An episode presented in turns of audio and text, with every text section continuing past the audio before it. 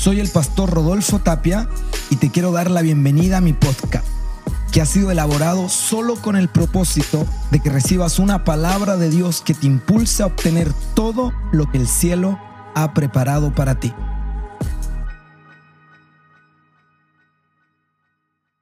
Los 37 del 23 en una sola cueva. ¿Por qué? Ahora va a entender. Segunda de Samuel 23, 8. Estos son los nombres de los valientes que tuvo David. Digan conmigo, estos son los nombres de los valientes. Diga valientes.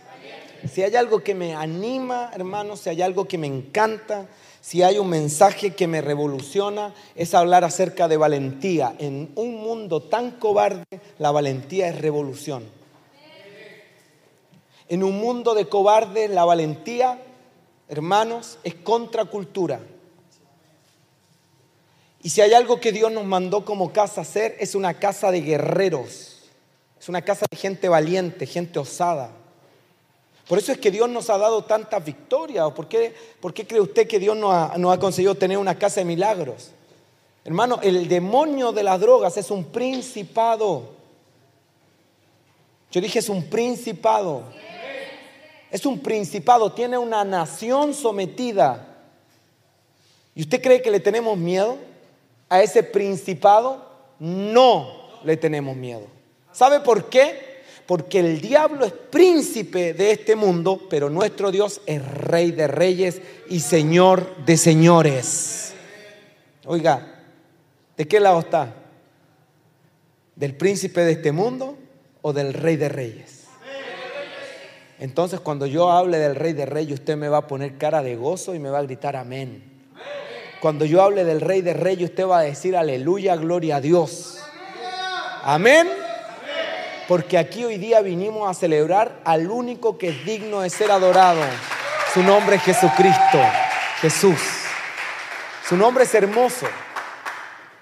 Y este, este capítulo es una apología, es una eh, tabla de honor, es como un diploma a los fieles seguidores, valientes, guerreros que tuvo David.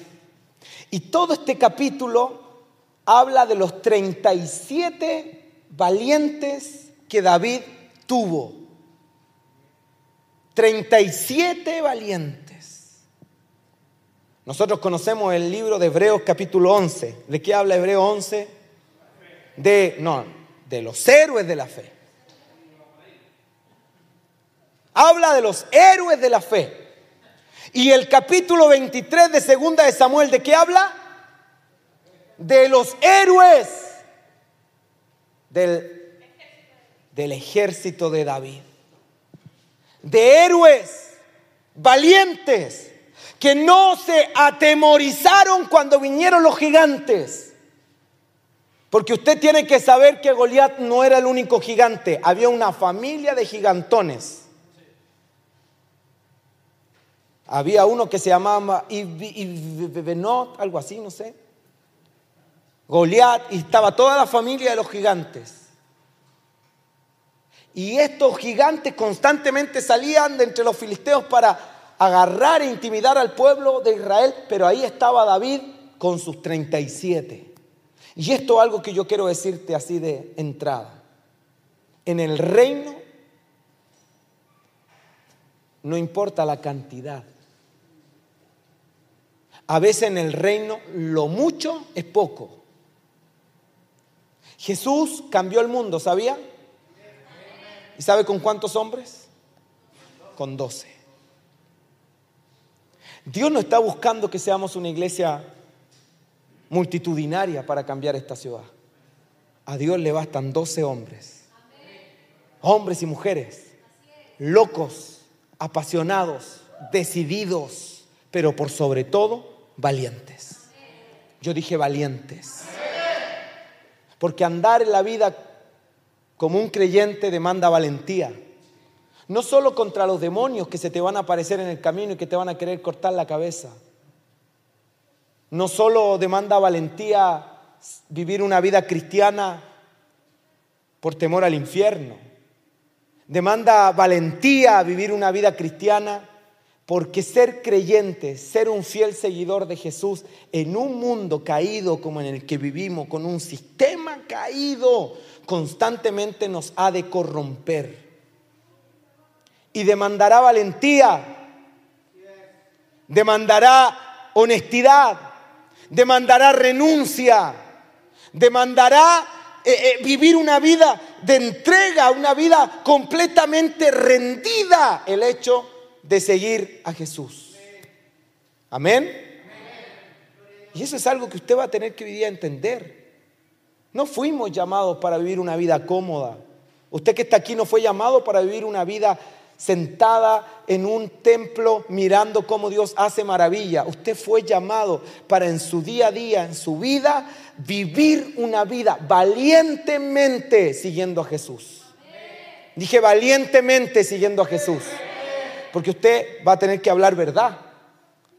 Cuando usted se equivoque va a tener que ser humilde.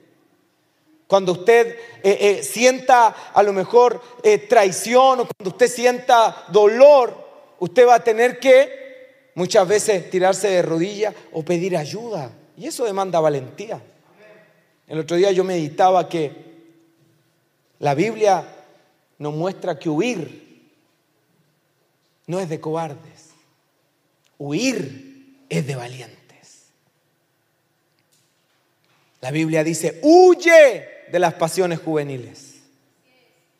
¿Qué dice? Huye. Hay que huir muchas veces. Y eso demandará valentía.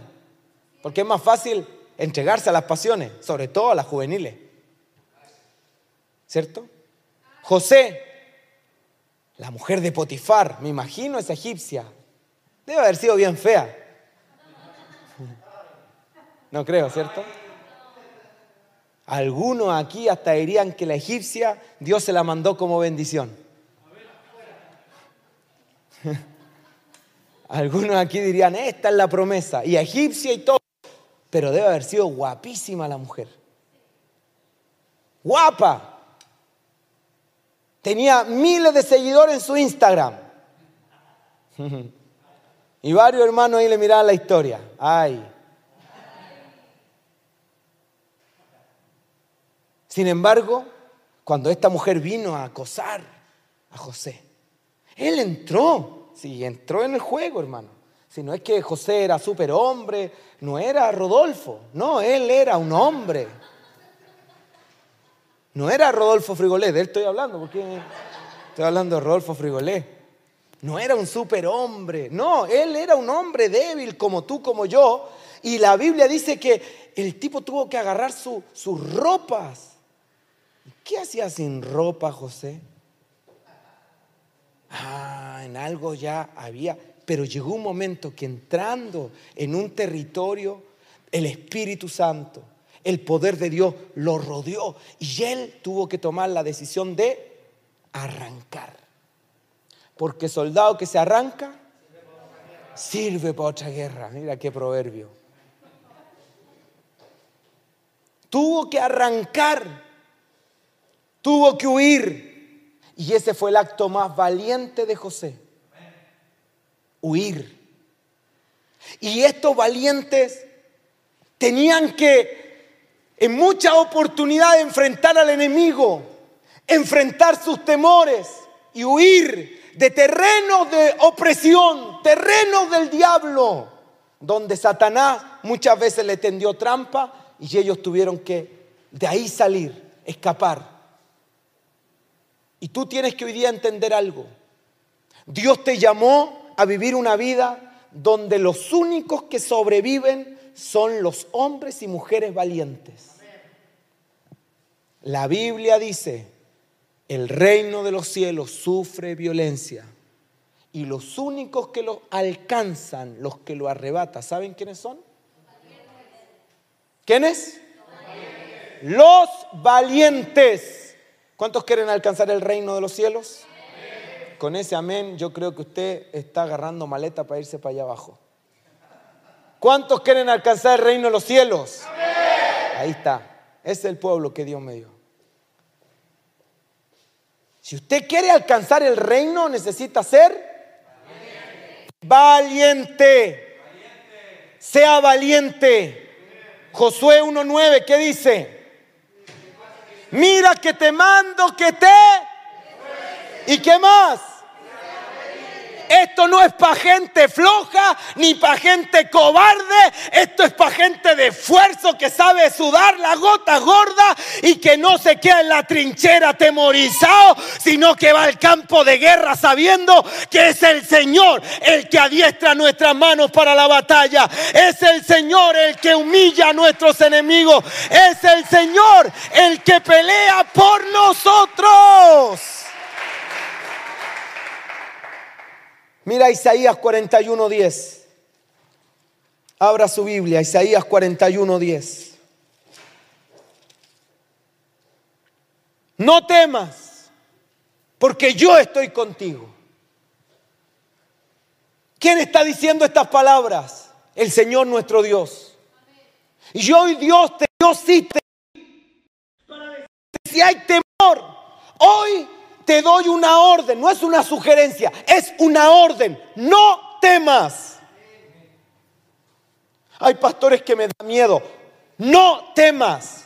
Si usted sale de aquí temiéndole al diablo, temiéndole al futuro, si usted sale de aquí temiendo lo que pueda pasarle mañana, usted saldrá en rebeldía y desobedeciendo lo que Dios le dijo. Porque si hay algo que quiero que te quede grabado aquí hoy día, es que Dios te está diciendo, no temas, no temas. El temor no tiene lugar en tu vida, no temas. Amén. Hoy día José veníamos en el auto y me dijo, papá, ¿te doy un consejo? Si un día te pica una serpiente, no te asustes. Porque si te asustas, tu corazón aumenta el flujo sanguíneo y eso hará que el veneno de la serpiente te mate más rápido.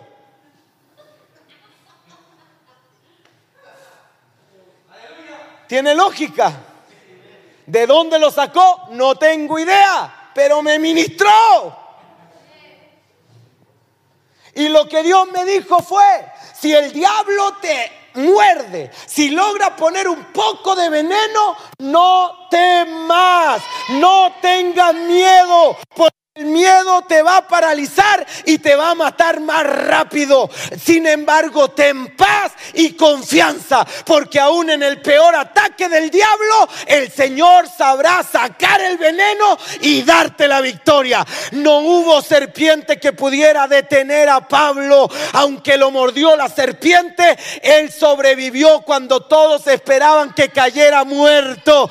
Y yo vine a decirte que Jesús prometió que Él nos dio autoridad para hollar serpientes y escorpiones. No importa cuánto veneno el diablo te lance, tú no temas, no temas, no tenga miedo, tenga confianza, tenga fe. El Señor su Dios está con usted y Él le dará la victoria. Alguien tiene que tomar eso y decir, amén.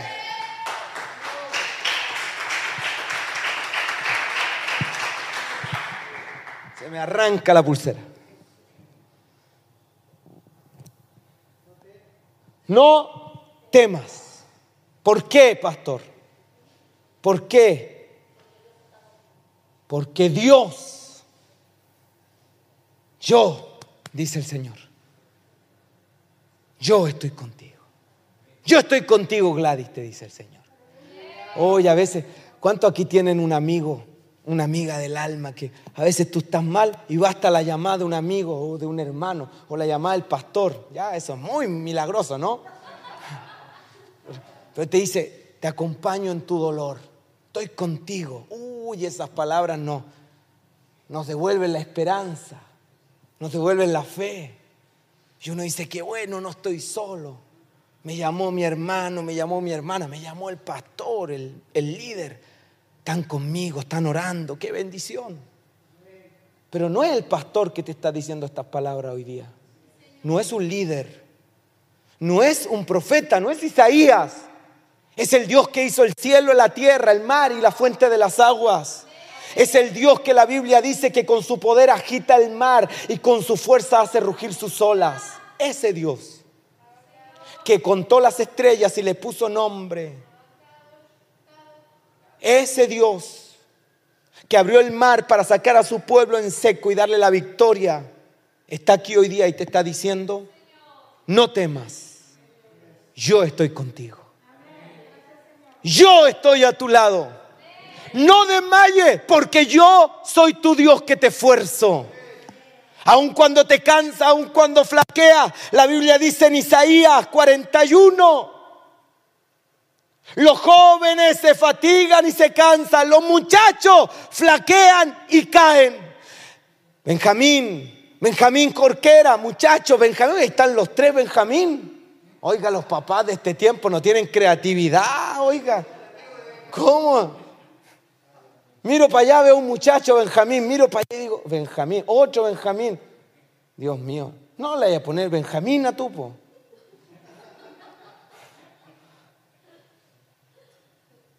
Los muchachos, los Benjamín.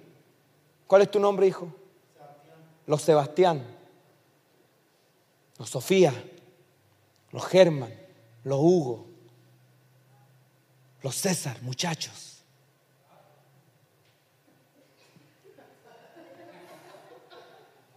Los Jeremías, muchachos, se fatigan y se cansan. Si los muchachos se cansan, ¿qué queda para uno, no? Pero dice, los que esperan, oh Señor, ayúdame a esperar en ti. Por eso David decía pacientemente, esperé a Jehová y él me oyó. Tenga paciencia porque puede que hoy día estés cansado y no tengas fuerza, pero si tú esperas pacientemente, dice la Biblia, los que esperan en Jehová tendrán nueva fuerza y levantarán alas como las águilas, correrán y no se cansarán. ¿Dónde está la clave? En esperar. Deje de ser tan apurón. Deje de impacientarse, deje de afligirse, espere en Dios y Él hará. Amén. Espera en Dios, porque Él viene en tu socorro. Él dice, siempre te ayudaré, siempre te sustentaré con la diestra de mi justicia. Yo no sé, pero esa gente es la que Dios está buscando. Gente que no lee una promesa para decir, ay, qué bonito, la voy a postear y después se olvidó. Ay, qué bonito, lo voy a subrayar y después ya, cuando viene el problema, se olvidó que Dios le dijo no temas. Se olvidó que Dios le dijo que era para valientes. ¿Sabe cuánta gente ha pasado por mi oficina diciéndome, pastor, no puedo seguir, no doy más, no tengo fuerza, no puedo? Es muy difícil este camino. Lamentablemente, toda esa gente se rindió porque no supo entender que el Evangelio no es para gente cobarde, no es para gente miserable. Por eso yo honro esta casa, ha sido una casa valiente. Sí, hemos respetado las autoridades, hemos respetado los aforos, pero al virus no le tenemos miedo. Si no le tenemos, menos al, eh, no le tenemos miedo al diablo, ¿qué le vamos a tener miedo a un virus? Si no nos da miedo el infierno, ¿qué le vamos a tener miedo al COVID y al Delta y al no sé cuánto? Jesucristo sana, Jesucristo levanta, Jesucristo restaura. Y la Biblia dice que Él nos dio todo poder y toda autoridad. Amén. Y usted es valiente.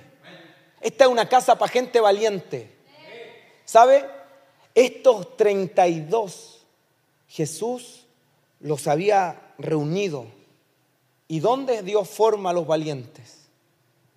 No en un seminario bíblico, no en un palacio. David es nuestro Jesús. David formó, preparó, adiestró a estos hombres en una cueva. Y me impresiona qué tipo de gente era esta. Porque cuando tú lees que eran los valientes de David, tú te imaginas que eran gente de guerra, gente formada en el ejército, gente exitosa de las ligas mayores. No es así. La Biblia dice en 1 Samuel 22, un libro antes, David salió de Gat y escapó hacia la cueva de Adulam, cuando sus hermanos y parientes, si puede venir Benjamín o alguien a ayudarme, cuando sus hermanos y parientes se enteraron de que David estaba en Adulam, fueron a verlo. Muchos se unieron a David. Unos estaban metidos en algún problema, otros debían mucho dinero y algunos más no estaban satisfechos con la vida. La reina Valera dice, si me lo proyecta, la reina Valera dice que estaban endeudados, menesterosos y afligidos. Primera de Samuel 22, endeudados, afligidos, menesterosos. La palabra de Dios, la versión palabra de Dios para todos, dice que eran muchos que tenían problemas, otros que debían mucho dinero y algunos que no estaban satisfechos con la vida. Mira, y dice, y todos los que se hallaban en amargura de espíritu, los endeudados, los afligidos. ¿Sabe? La cueva no es un lugar grato donde Dios te forma. La cueva es soledad. La cueva es muchas veces oscuridad, solo fe. ¿Usted cree que estos endeudados, estos menesterosos, estos afligidos, entendían algo de lo que David le hablaba? David le hablaba en chino mandarín, le decía, muchacho, hay que prepararse, voy a ser el rey de Israel. Ya me ungió Dios para eso. Y estos deben haberlo mirado y decían, sigue loco. No se hacía el loco en el desierto cuando babiaba para escapar y esconderse. Es loco, decía. Este está loco. Cuando Jesús nos reúne y nos dice en una reunión como esta, muchachos, ustedes pueden ganar esta ciudad, pueden ganarla para Cristo, pueden ganarla y llenarla de la gloria y del conocimiento del Padre. Y usted mira y dice, Jesús está loco. ¿Cómo lo va a hacer? ¿Y a quién va a usar? Y mira usted para el lado y mira para el otro lado y no encuentra a nadie. Porque ¿sabe qué? Esta es una cueva. Esta es la cueva de Adulam. Este no es un gran palacio. Esta no es una catedral. Aquí no están los preparados, adiestrados, capacitados. ¿Sabe quiénes están aquí? Los afligidos, los endeudados, los que se hallan en amargura de espíritu. Y Jesús hoy está aquí. Y tú puedes ser uno de los endeudados. Tú puedes ser uno de los que está amargado en espíritu. Pero un libro más tarde, tú puedes ser uno de los valientes. Y tú tienes que tomar una decisión hoy día. ¿Cómo quieres ser recordado en los próximos años? ¿Quieres mantenerte en la lista de los endeudados? ¿Quieres mantenerte en la lista de los afligidos? De los amargados? Porque conozco un montón de evangélicos que llegaron al Evangelio y teniendo la oportunidad de endulzar su alma y sacar la amargura, se quedaron ahí en el fango de la amargura y nunca salieron Nunca avanzaron a endulzar su vida con la palabra, con el vino del Espíritu. Ahí se quedaron amargados y bien sentados en su silla, criticando a medio mundo. Porque si hay algo que tienen los amargados es lengua. Hay los afligidos, gente afligida, gente que nunca habla fe, que vive en aflicción que vive en derrota, vive en prueba. Gente que si no es pito, es flauta. Endeudados, afligidos. Y aquí sí que hay endeudado. Y esa gente en la que David dijo, ustedes pueden cambiar la historia. Ustedes pueden hacer la diferencia. Si es que yo estoy endeudado, no importa. Vamos a resolver esto. Porque si hay deuda y mala administración, vamos a enseñarte a administrar bien. Ay, es que yo estoy afligido, no importa. Dios puede sacarte la aflicción. Hay que salir de ese estado de depresión. Hay que salir del dolor. Hay que salir de la derrota. Y ahí estuvo David. Y sabe, hay tres tipos de liderazgo que tú vas a tener en tu vida. Escúchame bien. Porque tienes que aprender a identificar. Van a pasar muchos líderes que van a impactar tu vida. Y hay tres tipos de líderes que van a influenciarte. Están los coaching que son líderes que te van a estimular, a animar. Quizás nunca los vas a conocer, nunca le vas a dar la mano, pero te están animando. Es gente que tú escuchas y que te deja eléctrico, coaching. Hay mentores, gente que son referentes, gente que te mentorean, que tú estás escuchando su mensaje, lees su libro y tú recibes de ellos. Pero David no era coaching. David no era un mentor. David se convirtió en un padre espiritual para esta gente. Y ese nivel de liderazgo es el único nivel de liderazgo que va a trascender a impactar tu vida y a cambiarte, cambiar tu genética, cambiar tu ADN, cambiar todo lo que llevas dentro. Y aunque esto afligido, endeudado y menesteroso no entendía nada de nada, dijeron, bueno, si este quiere entrenarnos, entrenemos pues. Y empezó David como jefe de ellos a entrenarlos para un ejército que no existía, que no había, para un reino que no veían, para un rey que no estaba coronado. Sin embargo, estuvieron dispuestos por la fe a ser entrenados para una conquista, para una gloria, para un entrenamiento. Ellos se sometieron a un entrenamiento para una posesión, para una asignación.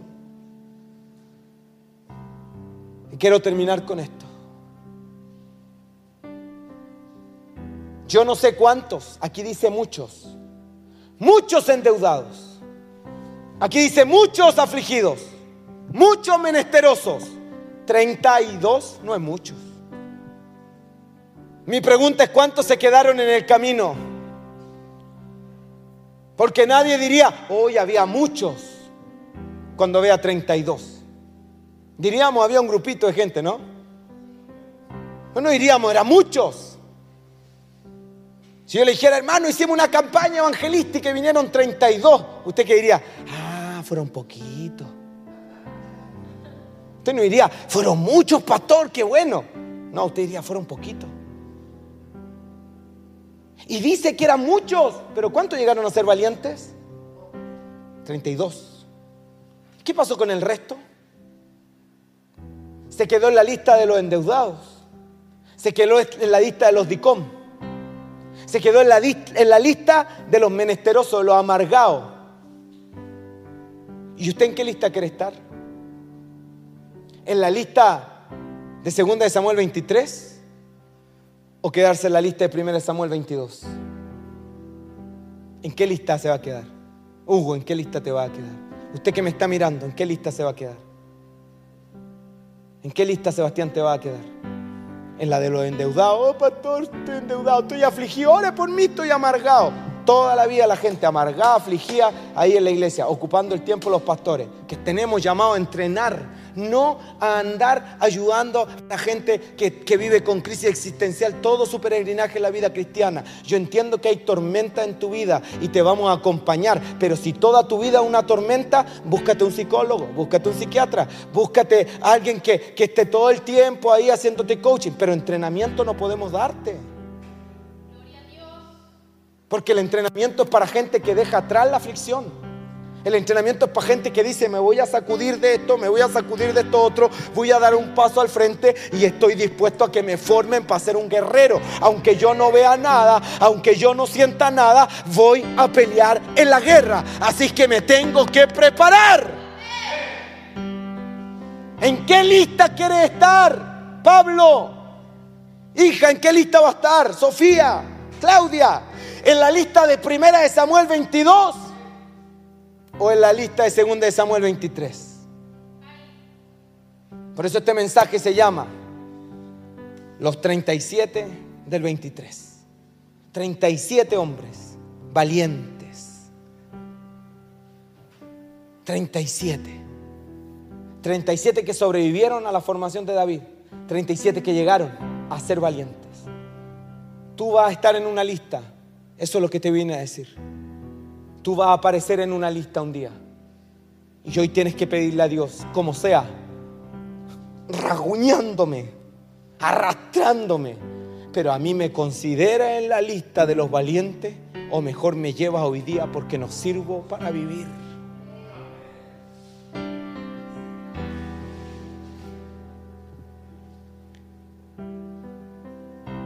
La experiencia más potente que tuve con Dios fue un 21 de agosto del año 2008. Fue un día de mi cumpleaños. Yo no quise ese día que no me celebraran nada. Vivía con mis papás todavía. No quería nada, hermanos. Pero antes que terminara el día, yo me encerré en mi habitación. Me metí debajo de la cama y dije, yo quiero que tú me des el mejor regalo. Y si yo no voy a vivir para servirte, yo no sirvo para vivir. Mira, está buena esa. Si yo no, ¿cómo, ¿cómo era? Si yo no voy a vivir para servirte, yo no sirvo para vivir. Anótala.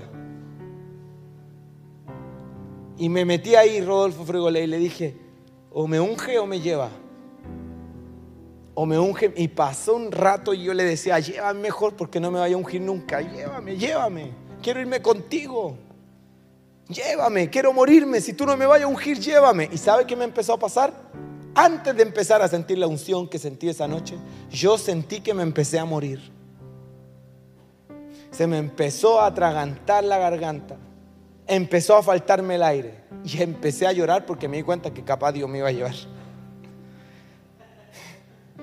Y como que me empecé a arrepentir cuando vi el túnel. Yo dije, Señor, ¿cómo me arranco? Empecé a pensar en mi papá, en el Benjita, era chiquitito el Benjita. Y empecé a pensar, pero yo le decía, pero no importa, si me quieres llevar, llévame. Si nunca me vaya a ungir, prefiero estar muerto. Sirvo más muerto que vivo. Sin unción, prefiero estar allá arriba, no sé, limpiando el piso, el mar de cristal. Algo voy a estar haciendo allá arriba. Pero aquí no sirvo. Y después de un momento, no sé cuánto pasó de agonía, que yo sentía que me moría literalmente. Y Dios no me dejaría mentirte en esto. Yo sentía que me estaba muriendo. De un momento a otro, sentí un soplo.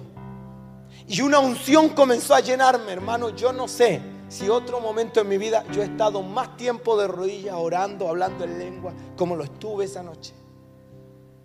Mi vida cambió.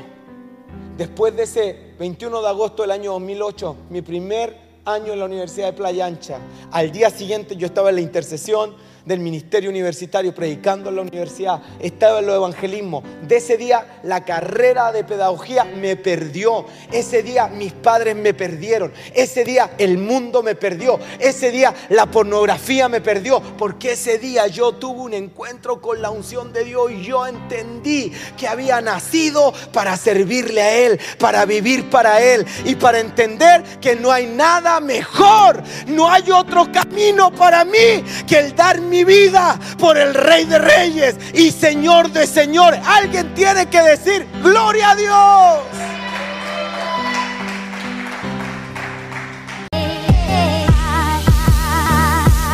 Gracias por ser parte de esta comunidad.